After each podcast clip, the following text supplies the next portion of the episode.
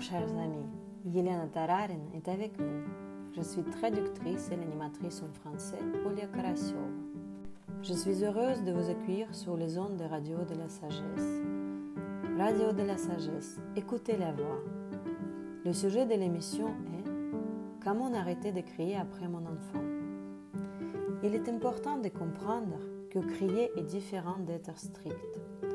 Parfois, j'ai l'impression, en tant que parent, que je crie au profit de la cause, n'est-ce pas? Alors je criais pour que mon enfant fasse le ménage, qu'il fasse quelque chose de concret, ou qu'il comprenne qu'il devrait arriver à l'heure et qu'il avait besoin d'appeler, de l'avertir quand il ne rentre pas à l'heure ou qu'il est en retard. Mais l'enseignement par le cri est une fausse croyance. Aucun cri n'est absolument nécessaire. Pour développer ce sujet, j'ai une histoire à la maternelle qu'il m'est arrivé avec mon enfant. Une fois quand je suis venue la chercher, il ne voulait ni s'habiller ni mettre ses chaussures. La situation m'était désagréable. À ce moment-là, professeur sort, regarde ma fille et dit Mets tes bottes. Ma fille les prend et met ses bottes. Le professeur lui dit Maintenant, mets ton bonnet et ta veste. Sans parler, ma fille prend son bonnet et sa veste et les enfile. J'étais tellement choquée et je pensais, c'est une présentation de la force intérieure et c'est la discipline intérieure. Pas de cris, pas de persuasion, rien n'est nécessaire. Il lui a dit et il a fait. Le cri n'a rien à voir avec l'atteinte du résultat. Ce sont deux choses complètement différentes. Le cri doit être supprimé à 100% de la relation. Il n'y aura que du bien pour nous tous. Et lorsque le cri est supprimé, vous pouvez commencer petit à petit à avancer et vous concentrer davantage sur la façon dont vous aimez votre enfant, sur la façon dont il est merveilleux. Voyez les traits de caractère positifs, pas seulement les traits négatifs. Concentrez-vous sur ces qualités. Nous en choisissons deux bonnes qualités et on se concentre sur elles. Au début, c'était très difficile de trouver quelque chose de bien. On voit le mal chez l'enfant. Quand mon enfant est une personne impossible, quelle tristesse. J'ai commencé par dire que je pensais à l'enfant dans mon âme, mon malheur à moi. Puis, après un certain temps, en tant que pratiquante, je me suis accidentellement surprise à penser que je pensais à mon enfant, tu es ma joie. Et c'était probablement le moment le plus agréable de tous les résultats quand j'ai réalisé à quel point mon attitude avait changé. Mais le mot relation se compose de deux parties. Le mot relation est au pluriel et dans ces relations, il y a mes attitudes et l'attitude de mon enfant. Et d'abord, pour rendre les relations agréables, vous devez changer votre attitude envers l'enfant en une attitude merveilleuse. Puis son attitude changera en envers nous, parents, et nos relations deviendront harmonieuses.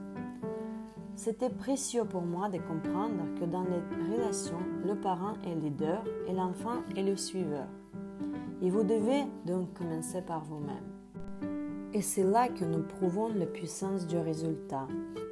Ici, on partage encore un peu plus sur le cri et ce qui a été une découverte pour moi. J'ai découvert une technique. Si on pense que le cri est la seule motivation pour l'enfant, alors ce n'est pas le cas. Il existe d'autres motivations qui sont beaucoup plus efficaces et agréables. Vous devez motiver non seulement avec un fouet, mais aussi avec une carotte. En effet, il y a deux nuances. Premièrement, l'action requise doit paraître réalisable par l'enfant. Et deuxièmement, le prix devrait être proche dans le temps. En exemple, mon enfant me demande Puis-je regarder un dessin animé? Je lui dis D'accord, mais mets ta chambre en ordre. Après, tu peux regarder les dessins animés pendant 20 minutes. Il règle l'horloge sur 20 minutes et regarde, et cela fonctionne très bien. Il peut y avoir de nombreux exemples de ce genre. Si je veux quelque chose d'elle, je choisis quelque chose d'important, puis ce qu'il veut faire. Il veut se promener avec une amie, par exemple. Je lui dis qu'il doit d'abord faire les maths, ensuite tu peux sortir avec tes copines. Et pour elle, il y a une compréhension de la récompense. La tâche est faisable, la récompense n'est pas loin dans le temps. Ça marche.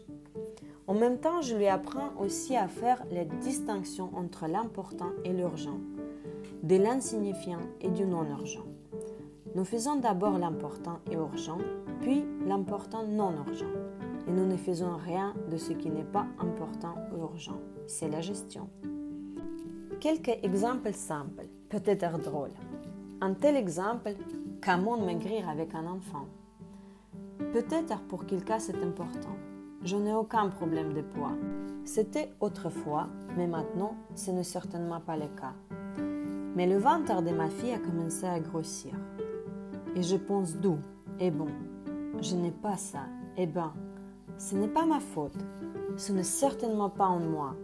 Eh bien, je pense d'accord. Si tout est les graines, alors je commence par moi-même. Et j'ai promis de ne pas manger après 7 heures du soir et jusqu'à 9 heures du matin. Avec dévoiement, j'ai fait ça pour la rendre mince. Que s'est-il passé? Un mois plus tard, elle est allée en colonie de vacances. Et par hasard, il s'est avéré qu'il y avait peu de nourriture dans la colonie. Et deux semaines plus tard, elle est arrivée maigrie.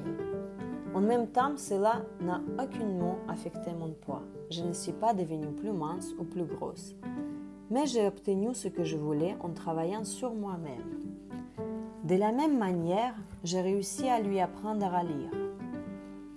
Qu'est-ce que j'ai commencé à faire? J'ai commencé à lire le livre moi-même pendant 10 minutes par jour. Pour moi, c'était la karma d'amour à ce moment-là. Il m'a vu lire le livre et j'ai dédié cette lecture pour que ma fille commence à lire aussi.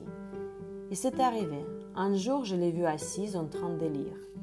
C'est comme ça que ça marche. Aujourd'hui, quand je m'assois et je lis, il sort aussi un livre et commence à lire. Absolument tout vient de nous. Je n'ai aucun doute à ce sujet. Et tout cela est en cours d'élaboration et tout est absolument possible à changer. Mais la seule chose est que le changement prenne un certain temps. Et l'essentiel est le désir. Autrement dit, si je veux changer quelque chose, je dois comprendre comment le faire. Marina Silinsky nous a tout donné pour réaliser ses objectifs et ses intentions. Il a expliqué le processus et cela fonctionne très bien. Je recommande vivement d'écouter Marina Silinsky. Et en effet, il est important de choisir parmi les formations pour vous-même les pratiques les plus importantes qui vont fonctionner pour vous et qui se rapportent spécifiquement à votre situation. Ainsi, après un certain temps, vous pouvez voir votre enfant comme un petit ange ou un petit Bouddha ou un grand ange et un grand Bouddha et vous-même heureux dans cette relation. Ainsi, nous avons appris que créer n'a rien à voir avec l'obtention d'un résultat. Il doit être retiré à 100% de la relation et cela ne fera que du bien. Pour rendre une relation agréable, vous devez rendre votre attitude à faire votre enfant agréable. En négociant avec l'enfant, notre action requise vis-à-vis de l'enfant doit lui paraître réalisable et la récompense devrait être proche dans le temps. Restez à l'écoute des radios de la sagesse. Ce projet a été créé sous l'inspiration de la chère Marina Silinsky. Radio de la sagesse est un projet caritatif. Un lien est joint dans la tête de notre profil. Tous les fonds récoltés pour ce projet seront utilisés pour la construction d'un centre international de retraite éducatif qui s'appellera Nalanda. Nalanda est la première université historique du Tibet à enseigner toutes les religions et c'est un endroit où une personne pourrait recevoir une éducation complète, multiforme, la meilleure du monde. Et nous aimerons vraiment que pour les gens qui recherchent leur professeur, recherchent leur schéma spirituel, recherchent la paix dans leur cœur, il y avait un endroit qui c'était très beau, où ils peuvent se retirer en silence et apprendre des meilleurs professeurs. Radio de la sagesse, écoutez la voix, Yelena Tararin était avec vous. Transcription de l'émission réalisée par Margarita Guminouk, Radio de la sagesse, c'est de vivre dans les profondeurs. À bientôt en direct!